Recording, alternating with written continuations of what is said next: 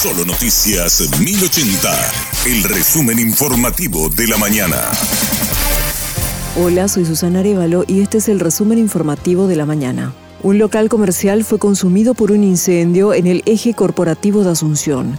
El fuego se produjo en un local de venta de electrodomésticos y artículos para el hogar sobre la avenida San Martín. Varias compañías de bomberos acudieron al lugar para tratar de controlar las llamas y evitar que se extiendan a establecimientos vecinos. Algunas casas aledañas tuvieron que ser evacuadas. Aún se desconoce la causa del incendio, pero se presume que pudo haberse originado en el depósito.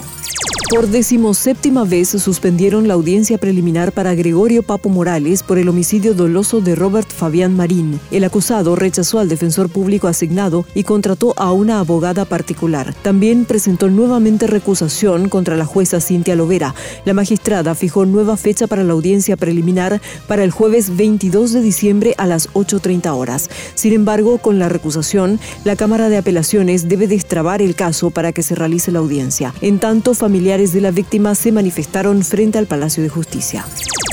Una pareja resultó herida en un ataque de sicarios en Villa Gatumí, departamento de Canindeyú. La pareja iba en un automóvil que fue atacado a balazos por dos personas que iban en una motocicleta. Las víctimas se refugiaron en una comisaría y los agentes policiales los trasladaron en el mismo vehículo atacado hasta el hospital de Curuguatú. En el camino, los presuntos sicarios atacaron nuevamente el vehículo. El hombre está grave y fue trasladado a Asunción, mientras que su esposa quedó internada en el hospital de Curuguatú.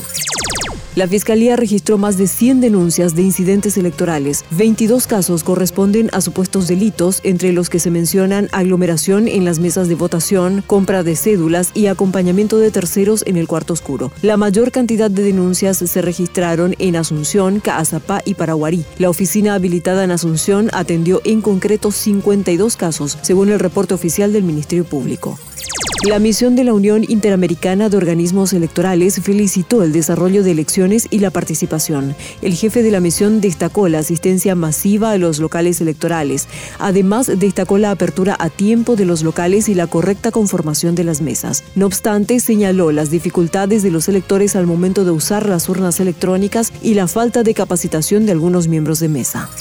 La justicia electoral insistirá en la capacitación de cara a las elecciones generales, así lo indicó el director de recursos electorales Francisco Olmedo. Nosotros de tener 21.470 máquinas eh, para las organizaciones políticas, eh, finalmente tuvimos 16.000, ¿verdad?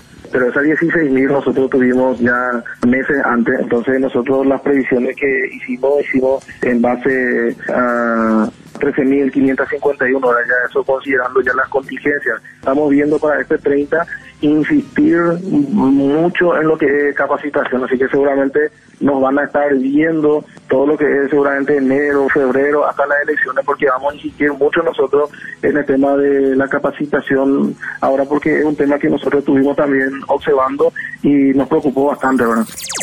Del ámbito internacional, el Papa Francisco reveló que firmó renuncia a su cargo en caso de impedimento médico. Explicó que entregó el documento al cardenal Tarcisio Bertone, quien fue secretario de Estado del Vaticano hasta el 2013. Hasta aquí el resumen informativo de la mañana. Que tengas muy buen resto de jornada. La información del día aquí, en Solo Noticias 1080.